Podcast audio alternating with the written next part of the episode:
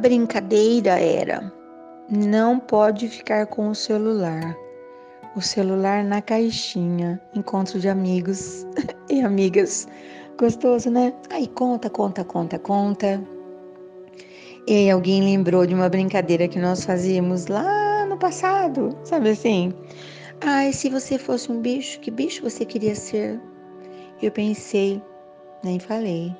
Nem sei se borboleta é bicho, mas é um dos meus preferidões. Claro que passarinho também seria bom, mas borboleta, né? Ah, nem fica tanto tempo aqui, sai aí.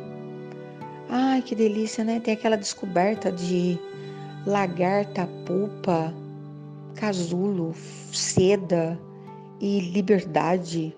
Adoro. Ai, se você fosse uma árvore, que árvore você queria ser? Ai, até pensei numa jabuticabeira, mas é muito moleque atacando, né? Um pé de pé, mas um pé de pé velho, sabe assim? 200, 300 anos, nem sei se ele dura tudo isso. Mas eu estou aqui há milênios já, então acho que um pé de pé seria bacana, né? De qualquer cor. Amarelo, branco, roxo, cor-de-rosa, aquele tapete de pétalas. Na verdade, não são de pétalas, é tapete de flor mesmo, que tem função ainda quando cai despencado lá da árvore. A maritaca pique com o seu biquinho, a, a, folha, a flor desce e lá embaixo tem abelha, tem passarinho, tem. Que, que utilidade, né? Acho muito interessante utilidade. Se você fosse uma pessoa, quem você queria ser? Eu mesma. Acho que não dou conta de ser nenhuma outra pessoa, não. A pessoa que você mais admira pelo empenho, pela coragem, pela esperança? Eu. Eu admiro várias pessoas, muitas pessoas. Mas a pessoa com quem eu mais convivo, que eu sei exatamente de toda a luta, de toda a labuta, sou eu. Sou eu. Ai, sei tanta coisa sobre minha pessoa. Você não tem ideia, não tem ideia. Se você fosse um doce, ah, eu queria ser sagu. sagu de vinho com um pedacinho de abacaxi. Você acredita num negócio desse? E uma cor. Hum, aí eu balancei. No momento eu estou muito de verde, marrom, tons terrosos, mas eu sou toda azul, lá dentro de mim tudo é azul. Tem hora que eu sou um escândalo de vermelho. Fiquei na dúvida. Se você fosse um lugar, que lugar você seria? A minha mente. a floresta mais louca, mais emaranhada é a minha mente. Mas eu sei decodificar, conheço cada estradinha, cada desvio, cada, cada atalho, conheço. Ai, eu fiquei pensando. Mas aí eu fiz uma proposta corajosa. Eu tenho uma brincadeira diferente agora.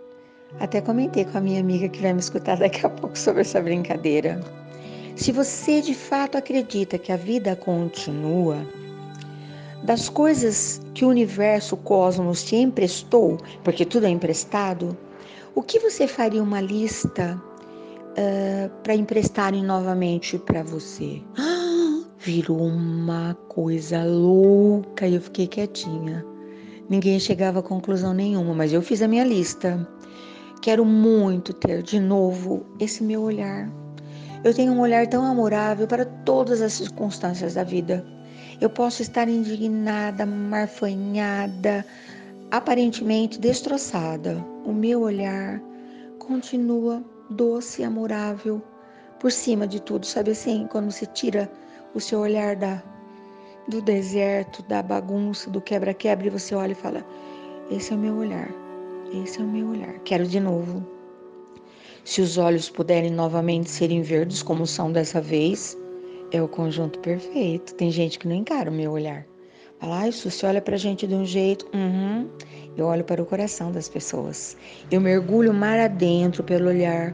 Claro que eu quero de novo, né? Uh, gosto do meu cabelo, gosto da minha forma física, gosto de tudo em mim, mas eu tenho um apreço pela minha voz. Desde que eu me conheço por gente, que eu falei o primeiro mama, a minha voz é muito, é muito convincente. Não é uma voz que lembra que eu te contei que eu tentei até fazer um curso de locutora e minha voz não foi aprovada. A minha voz não era comercial, graças a Deus.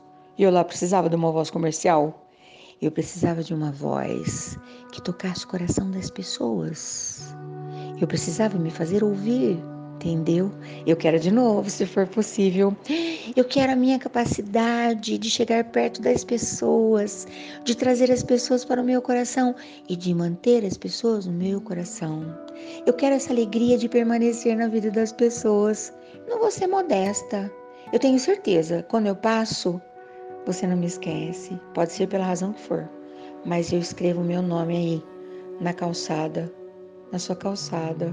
Quando você olha, meu nome está escrito aí, não tá?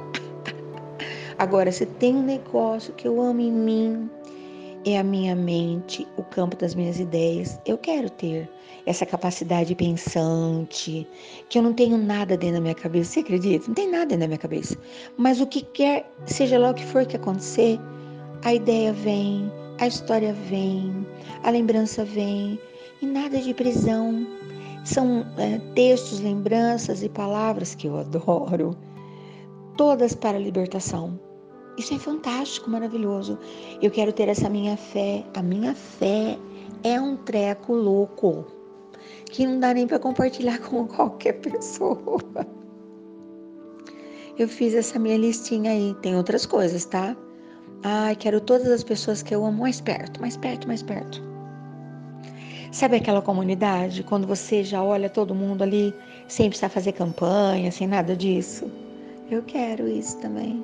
Eu tenho certeza que eu vou votar. Primeiro eu vou ficar muito. Porque as pessoas da minha família têm um costume, sabe?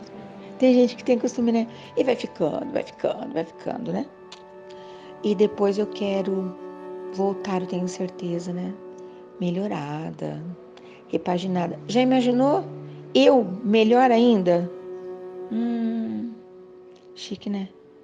Feito aquele espumante cheio de morango, cerejas e uvas naquela taça gigantesca para beber de gole em gole. Ai, que loucura! Ah, quero também essa capacidade de fazer minha, minha própria comida, lavar minha roupa, fazer minha roupa, escolher minhas coisas.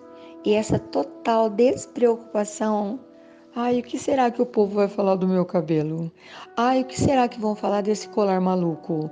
Ai, o que, que vão falar se eu tirar o sapato para fazer uma para ter uma conversa? Ai, o que vão falar se me verem na praça abraçando uma árvore?